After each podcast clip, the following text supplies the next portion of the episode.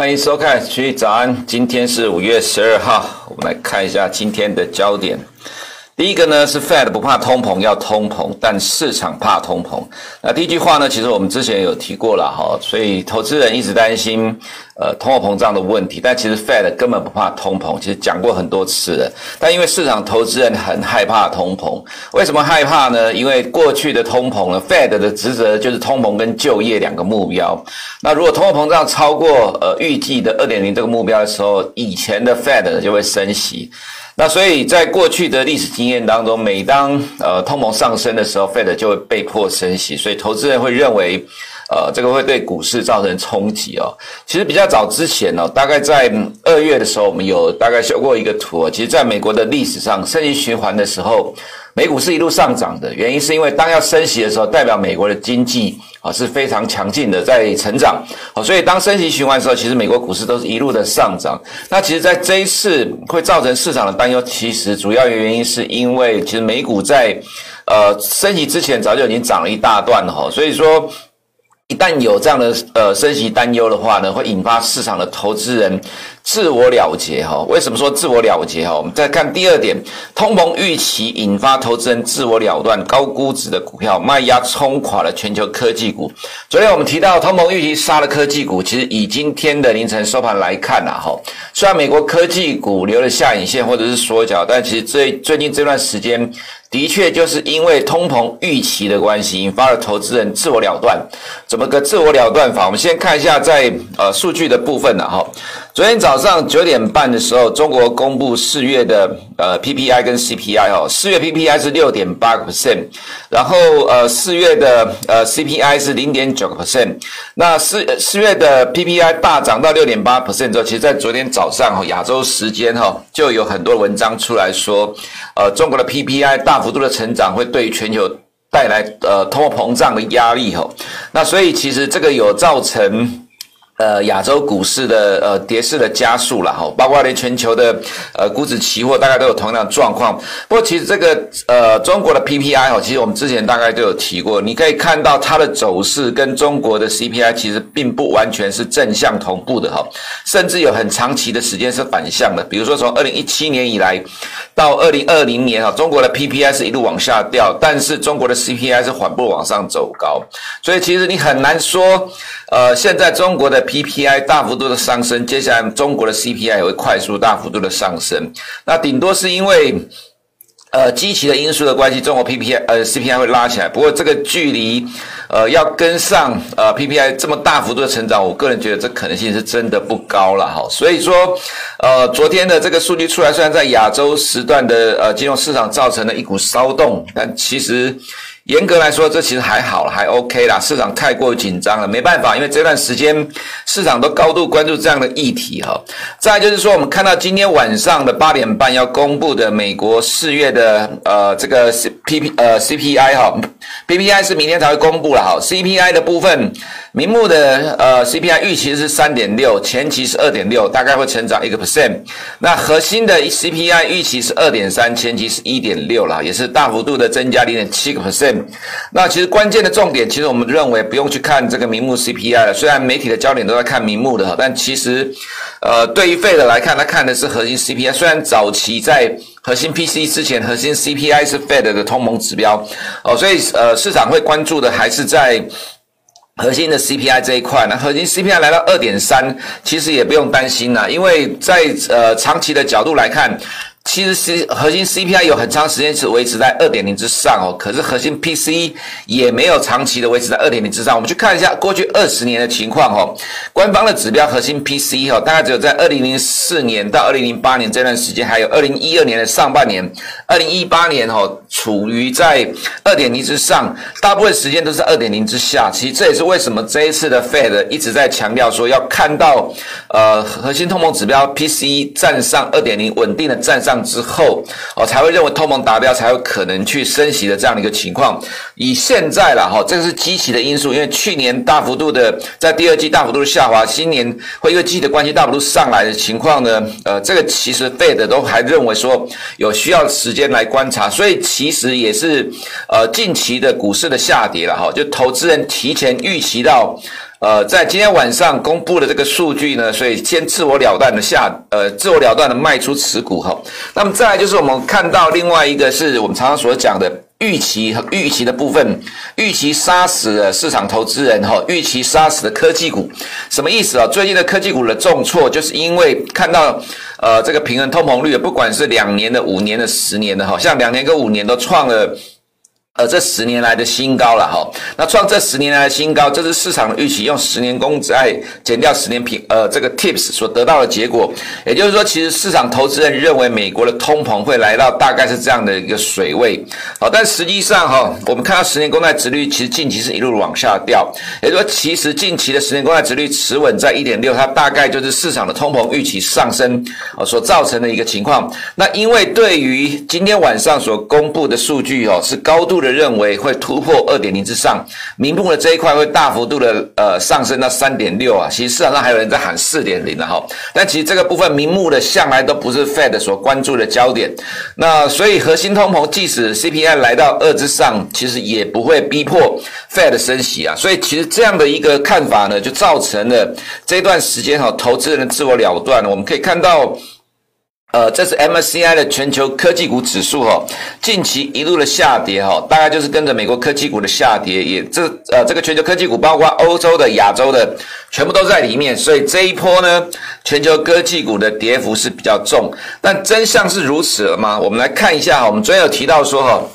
债市跟汇市的投资人呃看法跟股市投资人的看法其实基本上是完全不一样哈。这个是呃利率期货哈，不管是在二零一一。呃，二零二一年、二零二二年跟二零二三年哈，对于 Fed 的利率的预估，那右边这个是呃基本点哈，basis point，这个是二零二一年，你可以看到大概是八个 basis point，意思就是说今年不会升息了哈。二零二二一年、二二年的预估哈是二十一个 basis point，也就是说不会升息啦。现在是零到零点二五，零点二五就是二十五个基点的意思了哈。所以二十一个基点意思就是说它还在零点二五之下，意思是它呃投资人认为明年也不会升息。那四十二个基点的话呢，就是代表会升息一码，就是零点二五到零点五之间。也就是说，其实现在在利率期货这一块，其实。呃，股市以外的投资人，债市汇率来看，呃，这些投资人认为要到二零二三年之后，到年底哦，这个都是到二零二三年底之的预估的数据了哈。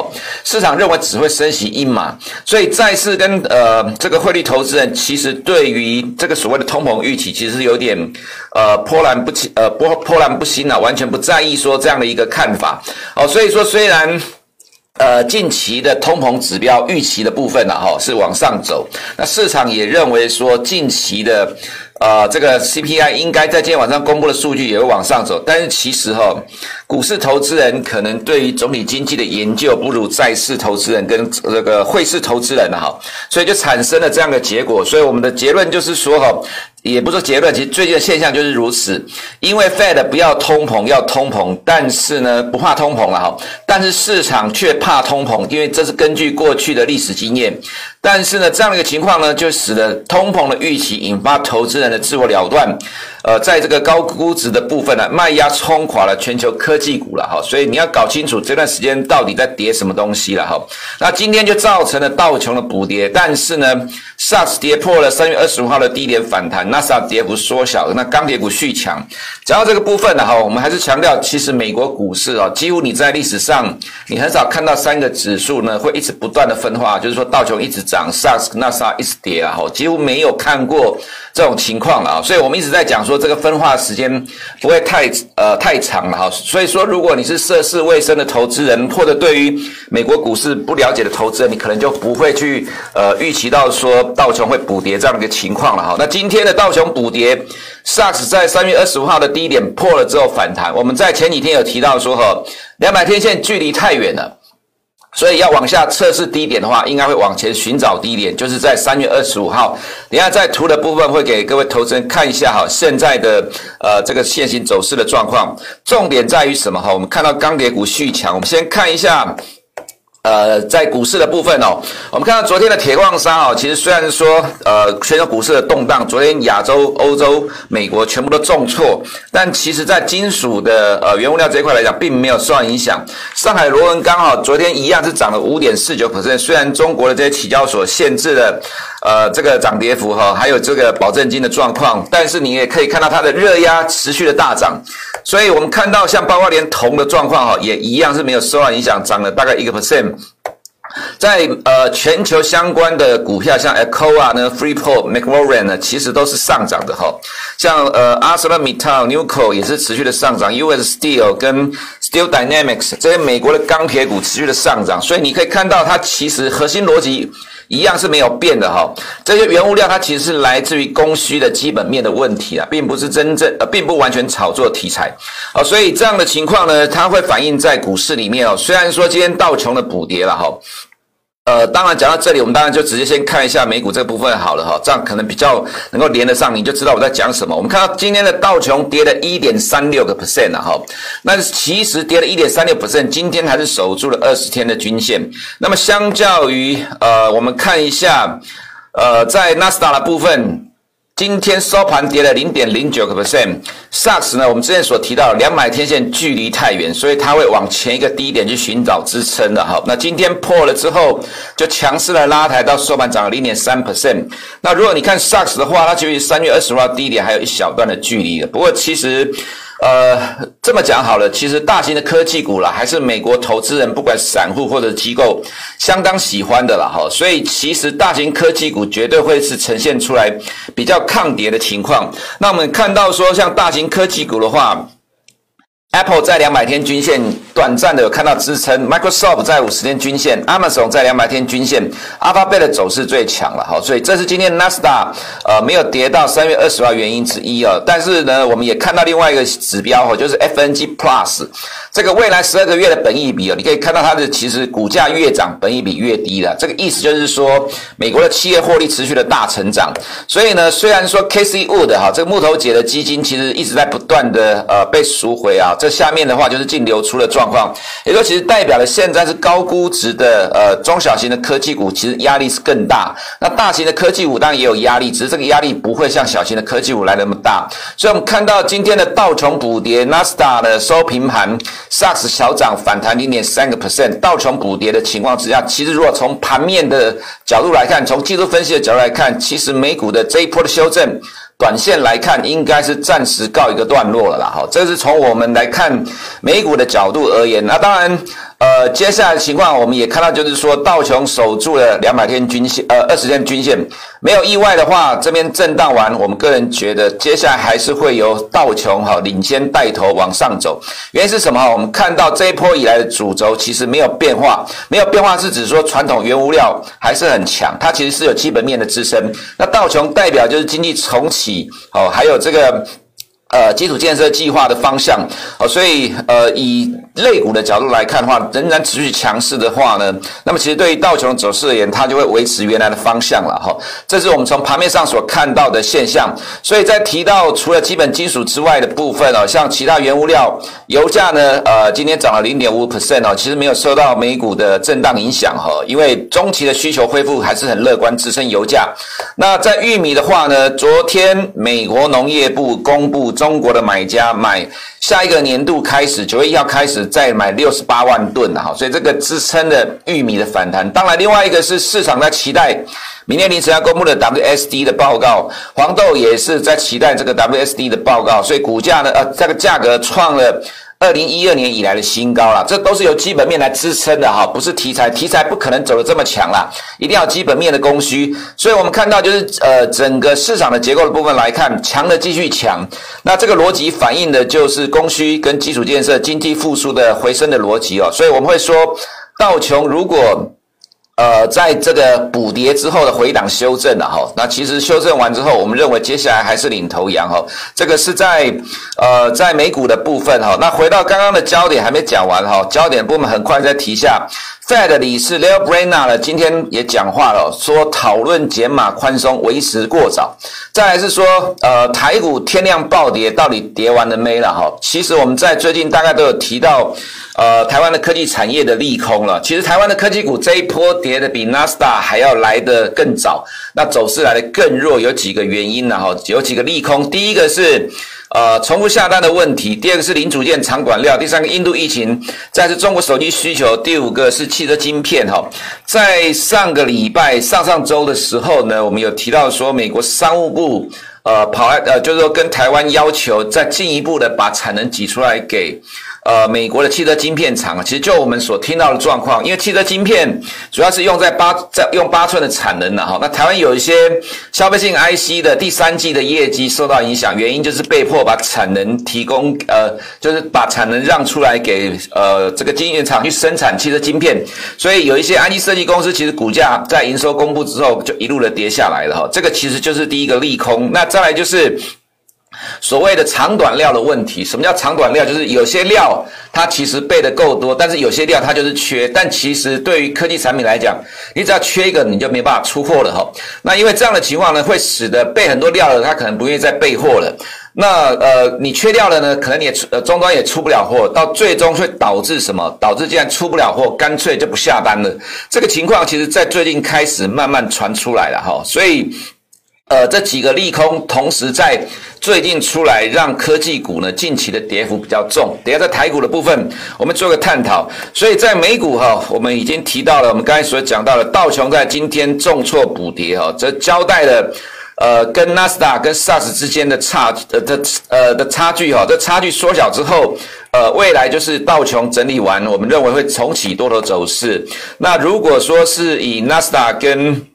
SARS 来看的话，我们也认为说 SARS 已经在之前的低点寻求了支撑了哈。那以 SARS 的角度来讲，可能低档也有限的，接下来就可能会开始在五十天均线震荡。接下来还是同步的几率走势是比较多的，因为这段时间就是投资人选择对于反映通膨而自我了断了哈。先自我了断，如果今天晚上公布的 CPI 符合市场预期的话，坦白讲，我们认为。呃，其实对美股是没有什么影响，即使超过预期，因为股价已经先跌了，哦，所以其实反应也不大。那么再来看到十年公债殖率的部分呢，哈，就是在五十天均线这边震荡了，没有什么太大的改变哈。那我们会认为中期还是会反映美国的经济成长了哈，所以美元指数在近期就是低档的震荡，必须要等待十年公债殖率的走势。那外资昨天在韩国大卖超二十亿美元，在台湾卖超了十五亿美元哦，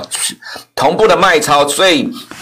前面所提到的全球科技股，的确是全球产生卖压，不是只有台湾哦，韩国的、日本的科技股，日本科技股昨天跌了三个 percent，韩国跌了两个 percent 了哈，全部都面临同样的卖压了哈。那在香港的部分来看，昨天的香港科技股哈，一样是跌了。呃，三个 percent 了哈，那我们会认为说反弹对象科技股来讲都是空点了，为什么呢？刚好昨天有投资人在问说，中国三大电信运营商在美国要下市，对于恒生类股影响很大吗？我要讲，当然很大。所以为什么我们这几天一直提出警告说你要小心，呃，避开这个港股哈？因为这些呃被认为是呃中国国营企业的公司在美国挂牌呢，是由中国政府掌控的。那美国现在通过的法令就就是。你必须要证明你公司不受外国政府的掌控。那当然，这个焦点是针对中国。现在要求中国三大电信运营商下市哦，在美国现在很多上市的公司。多多少少都有一点中国的持股了哈，比如说，呃，小小米虽然没有在美国，呃，小米是在呃香港上市，可是小米也被认为是黑名单。虽然它上诉赢了，但是你必须要透过上诉的动作。但是像腾讯、阿里巴巴这些大型的公司，其实多多少少都有一点点官方的股份在里面。那这这些虽然都有 ADR 或者本来就在香港上市，但是未来还有可能持续面临制裁，或者是像。呃，面临到中国三大电信运营商被迫下市的问题，所以最近有很多的公司，除了去年之外，今年很多公司正在排队在香港挂牌，就是为了避免这样的一个问题哦。但是呢，呃，这些公司还有一些呃还没有在香港挂牌之前，你还是会持续在呃美股交易，就会受到这样的压力。跟疑虑呢，就会造成股价下跌，那自然就会影响到香港科技股，那就会影响到恒生指数了哈。因为恒生指数里面有三三%是科技股，未来比重会越来越高，所以我们在之前所提到，虽然没有破颈线，你也不用期待，昨天就破颈线了哈。那虽然可能今天会反弹，但中期来看，港股可能会是最弱的一个市场。那 A 股的部分。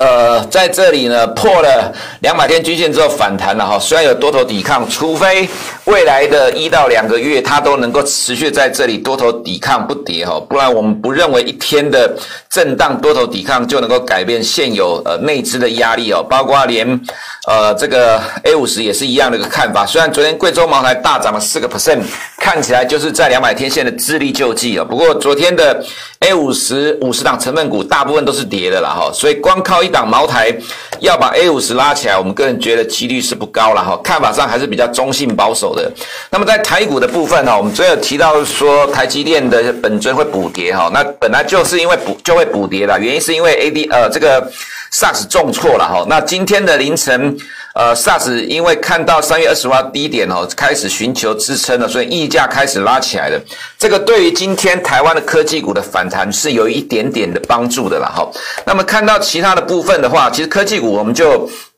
呃，暂时不讲了，原因是因为，呃，在个股期货这部分来看的话，其实现在科技股可能是短线的跌升反弹。虽然你可以做单日的 trade，但趋势上来讲，呃，现在其实利空正在开始蔓延。这个基本面的利空，并不是题材的利空，是基本面的利空。我们刚才前面讲了一大堆，那这可能会让股价呃整理时间再拖得比较长一点。所以市场上的焦点哈，我们坦白讲，我们认为今天的台湾呃这些传统产业股，坦白讲是有可能。呃，在刚开盘的时候面临补跌的卖压了。其实我们还是强调，股市里面没有永远分化的情况了哈。强势股最终会补跌，如果市场的走势是一路往下掉的话，所以昨天的长荣跟阳明到呃中场之后就一路往下被。呃，灌大单灌下去，阳明甚至杀到快跌停了哈。那其实以这个状况来看，它就是补跌。但是其实如果照目前盘势而言哈，其实它我们个人觉得这些凌乱筹码可能还没调节完，其实还是有补跌的压力，只是可能再补跌的话幅度也不大了哈。那包括像。呃，钢铁的指标，上海的热压昨天持续上涨，所以中钢昨天外资卖了十一万张，也是在补跌。不过这个补跌之后呢，我们觉得可能再跌的空间有限，它又会是一个买点。所以对于加权指数来看呢，哈，我们看到另外一个大问题就是科技股指数呢，昨天重挫之后，形成了三个月的头部了哈。这个其实头部形成了，而且我们看到 OTC 用很短的时间了哈，跌破了两个月的低点哦，其实。它的走势非常的差，跌破了基线，OTC 呢，呃，加权指数呢破基线缩脚，这是因为官方复盘的关系了哈，所以其实在接下来的走势哈，一定是强力的拉抬金融股跟其他传统产业股，但是在。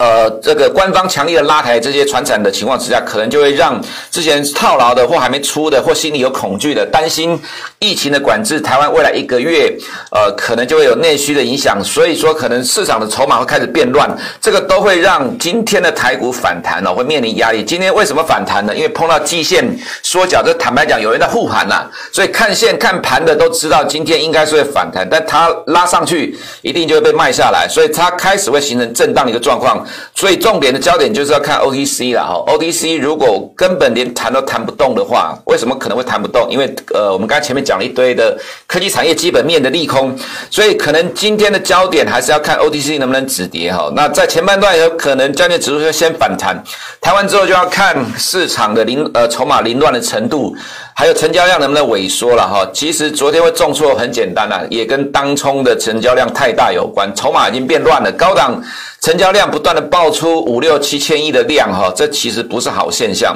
所以短线的震荡仍然会持续的哈，就看加权指数的基线守不守得住。为什么这样讲呢？因为科技产业的基本面的确是在呃近期开始出现了一些变数哈。那有人在问说，疫情对台湾市场影响大吗？坦白讲。对股市而言呢，哈，就看你怎么看跌破季线这个角度，它让台股跌破季线的，我觉得影响是大，因为一旦季线确定跌破的话。会很多中长期的多的筹码会停损出来，或者是说停利了，因为可能成本很低。那所以说，其实疫情的影响的确是大，可是整体疫情对台湾社会来看，我们觉得是不大了，因为台湾人警觉性是很高的。好，所以说可能这就是对于股市产生心里面的压力，让台股可能会产生过度的修正。那个这就是投资人你在。呃，操作股市之余啊，哈，你的这个心脏要大颗一点，因为台股的震荡会变得更加剧烈哈，短期的调整难免。以上是我们今天群益早安的内容，我们明天见。如果你不想错过最新市场动态，记得开启小铃铛并按下订阅。此外，我们在脸书、YouTube 以及 Podcast 都有丰富的影片内容，千万不要错过。每日全球财经事件深度解说，尽在群益与你分享。